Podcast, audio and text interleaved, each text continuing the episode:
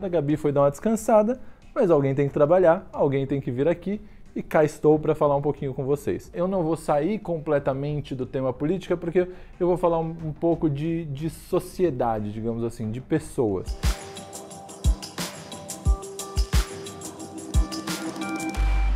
Voltei, voltei aqui para o canal. A Gabi precisou tirar alguns dias de, de para descansar. Gabi, vocês sabem, trabalha bastante e às vezes é bom dar, dar uma descansadinha, né, para a gente conseguir até para voltar as ideias na cabeça, para dar uma pausa e conseguir fazer tudo direitinho. É bom dar uma descansada. A Gabi foi dar uma descansada, mas alguém tem que trabalhar, alguém tem que vir aqui e cá estou para falar um pouquinho com vocês. O que, que eu vou falar hoje aqui com vocês?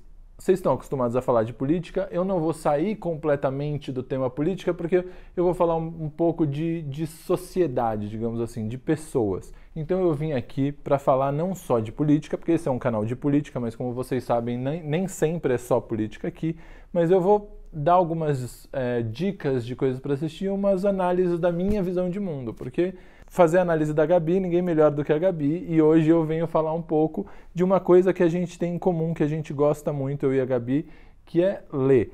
E hoje eu vim contar um pouco para vocês sobre um autor que eu adoro, que chama Malcolm Gladwell. Quem acompanha a Gabi nas redes sociais viu que há um tempo atrás ela leu o livro é, Outliers, do Gladwell. Foi indicação minha, obviamente, eu, eu adoro esse autor. Ele é um jornalista que gosta de pesquisar sobre vários aspectos inesperados de, das ciências sociais ele tem essa pegada mais diferentona que faz a gente ver as coisas por um outro ângulo. Às vezes a gente acha que sabe de uma coisa, que entende o que está acontecendo, vai lá, ele mostra um monte de coisa, ele mostra por um outro sentido que você percebe que você não sabia tanto assim. Um dos livros que eu mais gosto dele é o Davi Golias.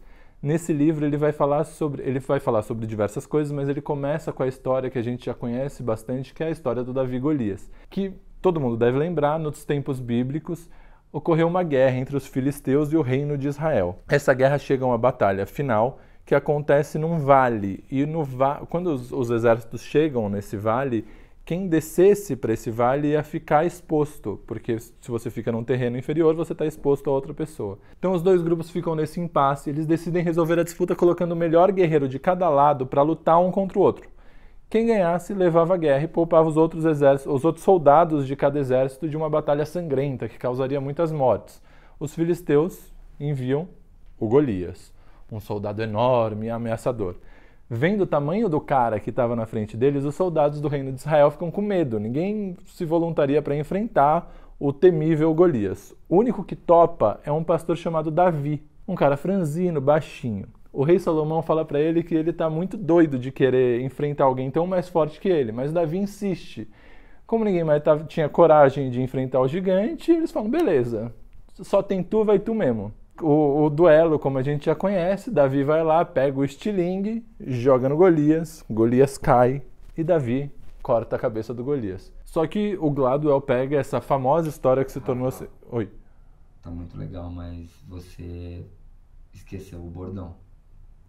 Ah, a emoção tá difícil aqui de ser menor, então vamos lá. A partir de agora, menos emoção e mais razão. Aproveita, se inscreve no canal e deixa o seu like. Então vamos continuar para a história. Então, o que o, o que o Gladwell vai falar dessa história, que se tornou um símbolo de vitórias improváveis, é que muitos pesquisadores já se debruçaram sobre esse, esse mistério e descobriram que, na verdade, a ideia de que o Golias era assim tão, poder, tão mais poderoso que o Davi tinha muito mais é, de lenda do que realidade. O Golias, que a gente acreditava ser tão poderoso, provavelmente sofria de gigantismo, o que fazia com que ele tivesse dificuldade de locomoção e de visão e tivesse em desvantagem nesse sentido. Embora parecesse assustador, Golias era um lutador fragilizado, enquanto Davi, que era um pastor, estava acostumado a usar seu estilingue ou funda, que não é o estilingue propriamente dito, é uma funda, para matar lobos e leões que podiam ameaçar seu rebanho. Ou seja, ele sabia, ele sabia o que estava fazendo. Quando ele pegou a pedrinha para atingir o gigante, ele sabia que aquela pedrinha era na verdade uma arma de precisão. O que o Gladwell vai fazer é nos convidar a repensar o conceito que a gente tinha de Davi e Golias. Quem na verdade tinha vantagem ali? Será que o Davi ou Golias? O Golias estava preparado para um tipo específico de briga, que é da força bruta, que a gente vê nos filmes, dos caras com as espadas no meio do, do campo, todo mundo se matando. Mas o Davi tinha outra proposta. é, o que ele estava propondo ali, o que ele tinha na cabeça, ou o cenário que o Davi pensava, ele não tinha dúvida que ele ia ganhar.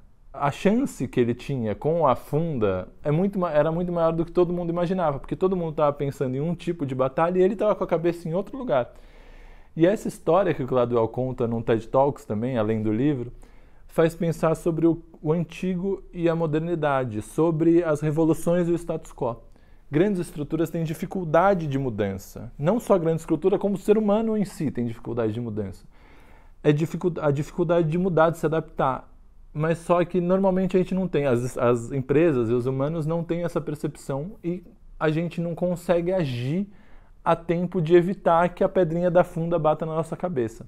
Esse pensamento disruptivo de mudar as regras do jogo é o pensamento das startups. Se elas forem jogar no o jogo, nas regras das empresas, das grandes empresas estabelecidas, elas nunca vão conseguir espaço no, no mercado. As empresas iniciantes têm que mudar o jogo de algum jeito para que elas tenham, tenham alguma chance. E essa é a famosa disrupção.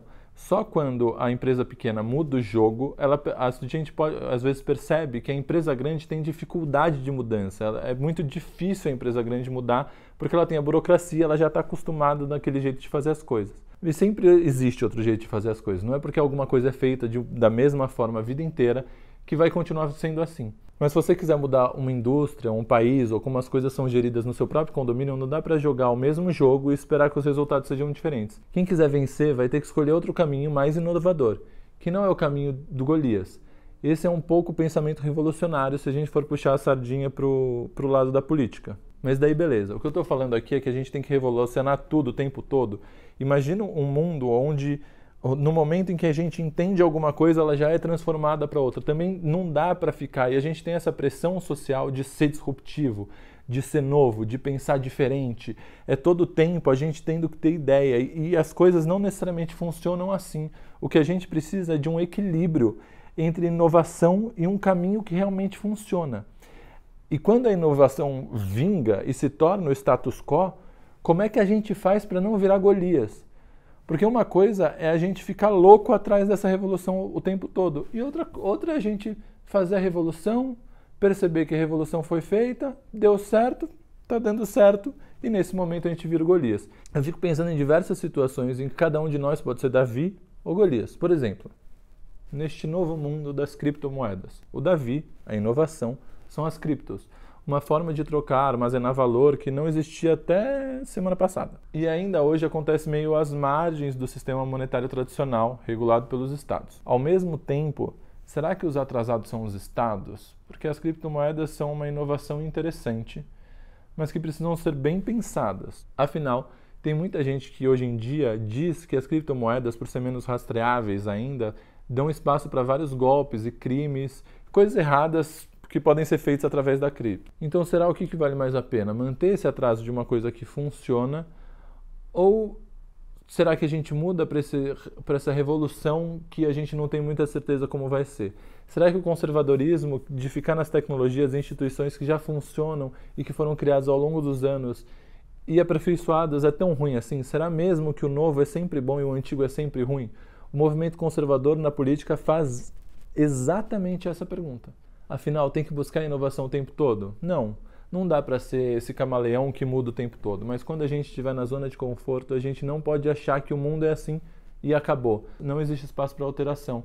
Não podemos virar Golias. Não sei se vocês estão acompanhando, mas estão saindo várias séries legais sobre as empresas startups. Tem a WeCrash, que fala sobre uma famosa empresa de coworking, tem a Super Pumped sobre o início do Uber. E o que dá para perceber é que a mesma mentalidade que foi importante para que uma startup promovesse uma disrupção no mercado, aquele famoso mantra do Mark Zuckerberg, faça rápido e quebre as coisas, não consegue levar uma empresa para sempre. Porque não dá para ter uma empresa quebrando sempre as coisas. A gente precisa que as pessoas se acostumem com o modelo. O ser humano ele gosta desse conforto. A gente go... mesmo todo mundo falando para a gente sair da zona de conforto, a gente gosta da zona de conforto. Então, quando a gente revoluciona as coisas, oferece uma coisa diferente para as pessoas, as pessoas precisam se acostumar com isso. A gente não pode ficar mudando o tempo inteiro. Mas vamos lá, os fundadores dessas empresas da série tiveram que sair para dar lugar a uma administração mais sólida e tradicional. Também não dá para ser Davi para sempre. E qual é a solução? revolução sempre ou ficar no conservadorismo? Talvez se o Golias tivesse se adaptado um pouquinho quando ele viu o novo desafio que o Davi apresentava, ele tivesse obtido mais sucesso. Eu penso muito que a chave para a gente viver no mundo de hoje é a adaptabilidade. A gente precisa aceitar as nossas dúvidas. A gente não pode, não tem como a gente ter certeza de tudo. Hoje em dia todo mundo pega o coletinho de especialista em mercado financeiro, especialista em infectologia, especialista em política. Não é porque é um saco ficar discutindo sobre, sei lá, a transmissibilidade do vírus ou vacina de mRNA quando você não sabe do que está falando direito ou nem seu interlocutor, mas porque a gente passa a desmerecer os especialistas. Eu sou muito a favor da normalização de fazer a Glória Pires. Eu não tenho condição de opinar. Falta para a gente uma postura curiosa de aprendizado. Eu não sei, mas eu quero aprender. Mas a gente precisa não saber, a gente precisa admitir que a gente não sabe.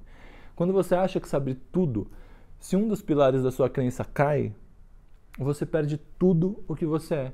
É por isso que tanta gente fica presa no negacionismo, porque aquela crença se torna tão, tão parte da, da identidade da pessoa que ela não consegue mais se adaptar, ela não consegue mais avaliar novos dados, porque corre o risco de perder quem ela se entende ser.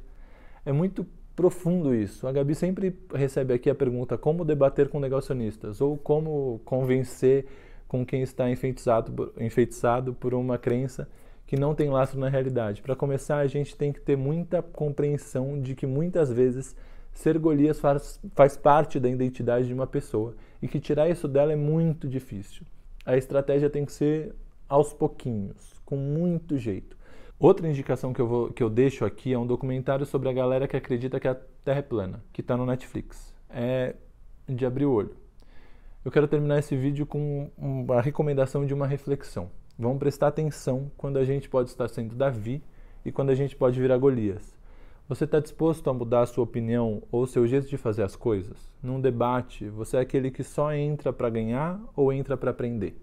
É isso. Deixe seu like, dê sua opinião nos comentários e compartilhe esse vídeo com seus amigos. Mas deixa o like de verdade aqui, deixa o like, comenta, porque se esse vídeo for bem, quem sabe não rola um aumento. Não gostou? Tudo bem, não gostou. Seu direito não gostar, mas gostou? Senta o dedo no like nos comentários, porque vai que eu ganho mais espaço aqui, ganho um aumento, alguma coisa do gênero. Muito obrigado, espero que vocês tenham gostado e até a próxima.